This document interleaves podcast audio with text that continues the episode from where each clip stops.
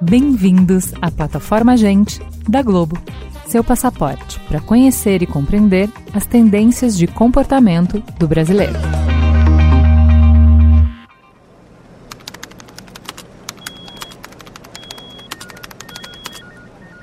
Sara, de 68 anos, foi por muito tempo secretária de um consultório médico na Baixada Fluminense, no Rio de Janeiro. Com luta e perseverança, não deixou a peteca cair em nenhum momento da vida, apesar de tantas adversidades que lhe acometiam. Por acreditar no valor da educação, encorajou sua única filha, Carolina, a seguir desde criancinha os passos de sonhos e realizações. Não desistiram de seus desejos. E não é que a menina trilhou certos caminhos? Parecia até que estava escrito. Entre preconceitos e o mundo lhe dizendo não a todo momento, Carolina cresceu, virou adolescente, chegou à juventude, prestou para o vestibular e adentrou o ambiente acadêmico. E não formou só uma faculdade, mas sim duas: economia e administração, feitos até então impensáveis para uma simples menina suburbana.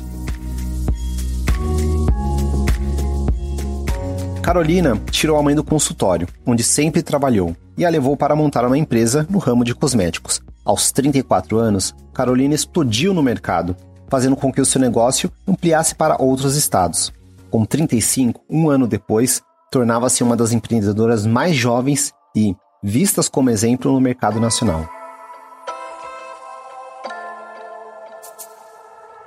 Hoje, quem desponta na família é sua filha Fernanda, de apenas 15 anos, que, com o engajamento da juventude e iniciativa própria, se uniu a amigos para criar uma startup de tecnologia para favelas. E pensar que tudo isso começou com a matriarca da família, a sábia Dona Alva, mãe de Sara, avó de Carolina e bisa de Fernanda, que foi empregada doméstica por quase toda uma vida. No tempo de Dona Alva, quase não existia nenhum direito trabalhista, e colocar-se no mercado após sua separação foi visto com maus olhos. Alva teve de se impor por seus direitos, buscando espaço no tempo onde palavras como feminismo ou empoderamento não faziam parte do dicionário. Esse é só um dos muitos exemplos encontrados no Brasil afora e que sintetizam a evolução feminina em todos os aspectos, sobretudo no mercado de trabalho, avanços que não param e nem vão. No episódio de hoje, eu, Túlio Custódio, junto com a Alicia Zottini, pesquisadora e pensadora de futuros, conversamos sobre as mulheres e a sua relação intrínseca com a reinvenção.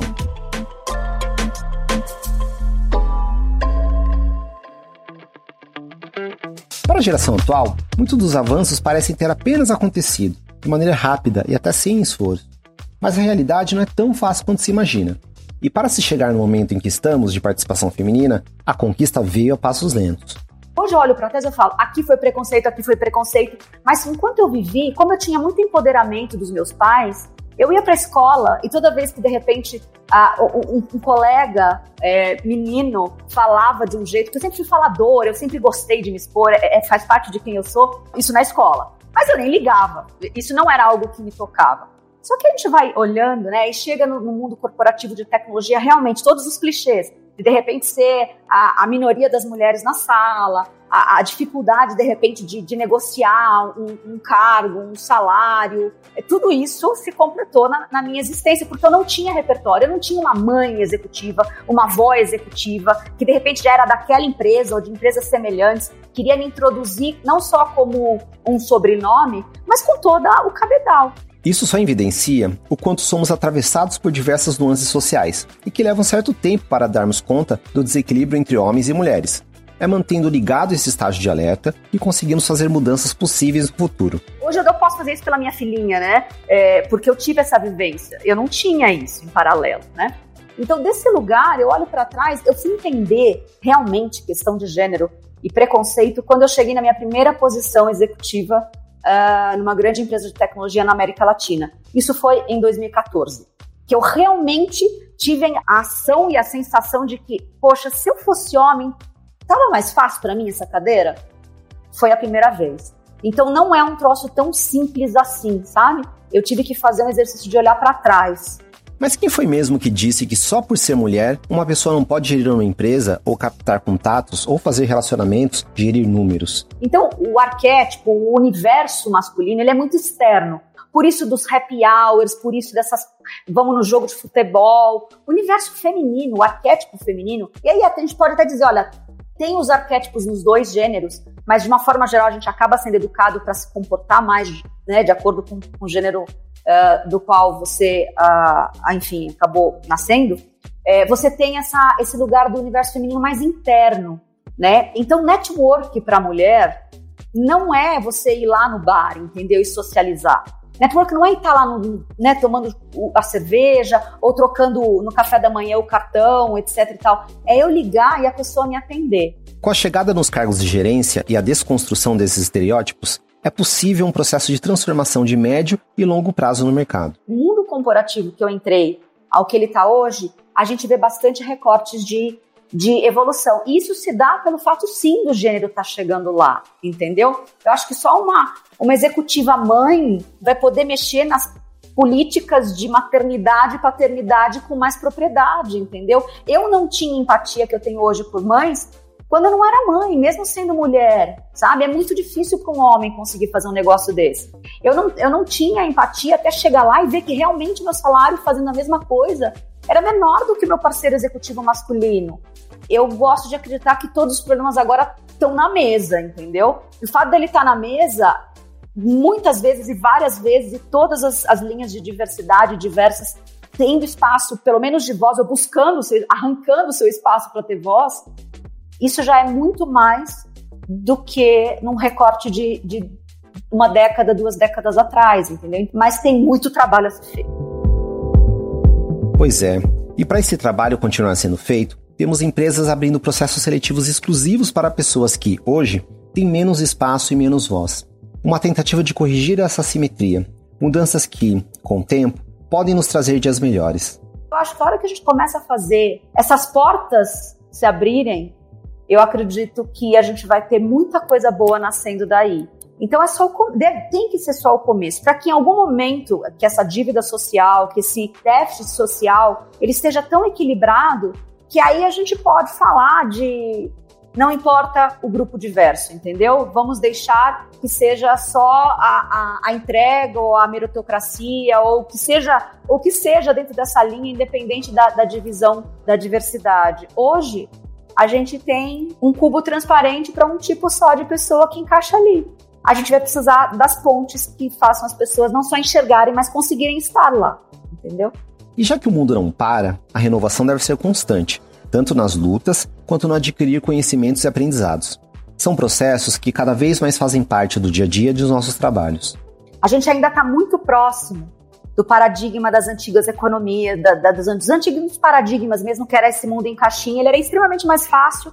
Você tinha um determinado tipo de estudo, um determinado tipo de comportamento, e ele durava uma vida inteira, e você conseguia fazer dinheiro, fazer carreira, fazer vida. É, a hora que, que, o mundo ficou caótico, né, é, pela quantidade de entrantes, quando você tem menos variáveis, ele é menos caótico. Então eu brinco que o futuro da diversidade é você estar tá pronto para lidar com mais de 7 bilhões de verdades, ou a quantidade de humanos existentes naquela hora do planeta. Esse é o futuro da diversidade. Você vai estar tá preparado para ir nesse nível.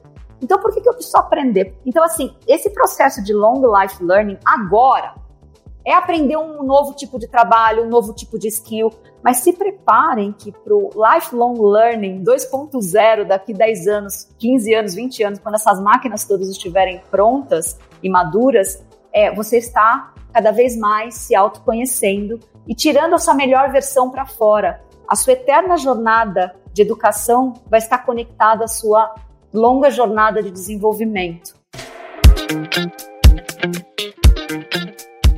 Tão maravilhoso quanto desafiador, o contínuo alerta de aprendizado nos mantém ativos frente às alterações do trabalho, mas ao mesmo tempo pede de nós um equilíbrio maior para refletir sobre os movimentos da vida e sobre nós mesmos. Essa sensação de eu estou perdendo coisa, como me manter informado? Manter informado vai ter muito, muito a ver com aquilo que você quer desenvolver em você naquele momento. E hoje você googa isso, a, o YouTube, a internet, a todos os sites de, de grande comunicação vão te entregar esse conhecimento pronto. Hoje alguém compra um treinamento comigo, compra um desenvolvimento comigo, porque eles querem o meu olhar, a minha curadoria. Então, cada vez mais, esse lugar de como é que eu me mantenho informado? Eu acho que vai passar pelas curadorias não só de informação, né? É, mas de quais são os olhares de mundo que são parecidos com o meu.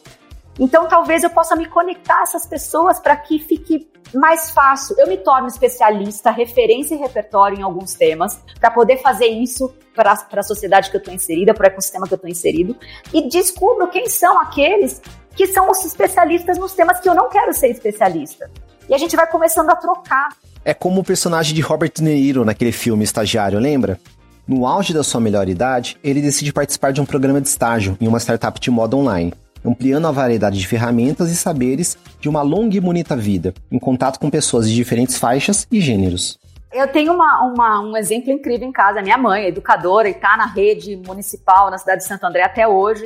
Ela é bem esse perfil. Ela é a professora mais incrível que eu conheço. Incrível, incrível. Ela tem 40 anos de alunos apaixonados por ela, de várias idades, assim. E, e ela teve que se reinventar ela teve sempre é, é, é, do geracional dela ter essa dificuldade com a internet, porque a internet ela não é óbvia, ela é toda espelhada. Ela conseguiu pro, é, ter um progresso bom, né? Entra no Zoom e faz as reuniões e grava para os alunos e aquela coisa toda. Não é um, um bicho natural para ela. Mas por outro lado, teve um ganho com essas tecnologias todas muito potentes chegando. A gente ganha tecnologias mais orgânicas. Quando eu crio um óculos de realidade imersiva, vou criar vários mundos digitais em cima do mundo real. Eu quero que seja só para 10 pessoas? Não faz sentido um negócio desse, entendeu? Uma inteligência artificial que vai capturar e vai falar na casa de 50 pessoas? Não, eu quero que seja na casa de todo mundo. O óculos, eu, né, provedor da tecnologia. Eles estão desenvolvendo para ser extremamente mimetizado, ou seja, copiado o organismo humano. Então, eu não vou nem falar da minha mãe, que hoje consegue se virar uh, nessa migração. Vou falar do meu avô, de 89 anos.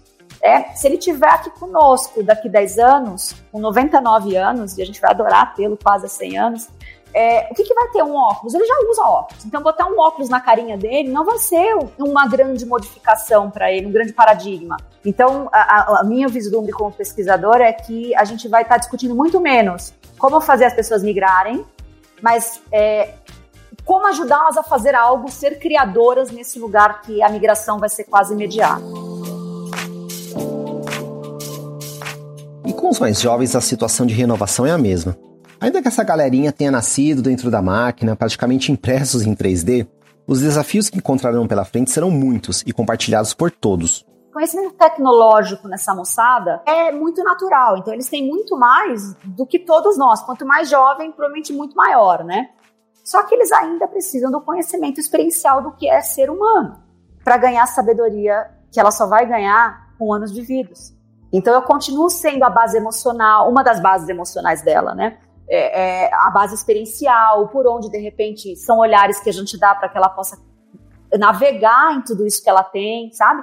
A parte técnica, científica, racional, eles são capazes de capturar. A parte emocional, acolhedora, de segurança, isso vai continuar sendo legado das gerações mais velhas. E eu acho que essa é a beleza, sabe? E para tudo isso caminhar, tem que ter propósito, dando sentido ao que se quer e, mais importante, entendendo como se quer. Eu acho que muito tempo uh, propósito ele foi confundido com escolha de carreira, né? Primeiro você encontrava lá, principalmente porque a liberdade, como eu falei lá no começo, vinha da liberdade financeira. Homens e mulheres precisavam ter essa liberdade financeira. Então buscavam no seu propósito uma caixinha muito limitada de quais as profissões mais rentáveis, né? A minha geração cresceu lendo revistas universitárias do que dava mais dinheiro. Isso é muito pequeno para ser propósito. Por isso que está dando pau agora na maioria das pessoas hoje em dia, no meio das suas carreiras, é, que ainda tinha muito potencial para continuar ali, porque vão começando a não encontrar mais felicidade naquilo. E o propósito, eu ouso dizer que ele, ele já se demonstra ali desde, desde o começo. Então, assim, vê onde é que você está nos finais de semana, você tá, o que você faz sem, sem ganhar dinheiro, que provavelmente é aí que está seu propósito. Ressignificando as narrativas e introduzindo a tecnologia a serviço das nossas escolhas, vamos elaborando um panorama rico, fortalecido de ações que agregam valores e nos questionando o que é tido como correto E aí tem um paradigma a ser rompido, porque as tecnologias vão ajudar a gente a poder ganhar dinheiro hoje em dia e no futuro com aquilo que a gente realmente nasceu para fazer. A geração dos nossos avós, dos nossos bisavós, é que falavam que, de repente, pessoas que tinham hoje coisas tão importantes, é, que são artistas, são filósofos, são, eles era muito comum para aquela geração ser profissão de gente que não era séria, né? É, gente séria trabalhava na fábrica. E já se tornou um paradigma caído. O que, que vai ser gente séria no futuro, talvez para minha filha para a filha da minha filha?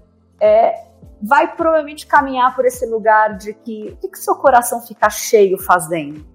A gente vai ter espaços para que dinheiro também seja ganho desse lugar, né? Que não fique só no lugar do hobby. Eu acredito muito nisso para o futuro. Porque é olhando para quem vem com sentido e reinventando-se sempre que os talentos são potencializados. E assim, novas gerações de mulheres desencadeiam as transformações que antes estavam longe e agora já são um presente. Porque, embora tenhamos progressos, a luta continua. Que assim seja.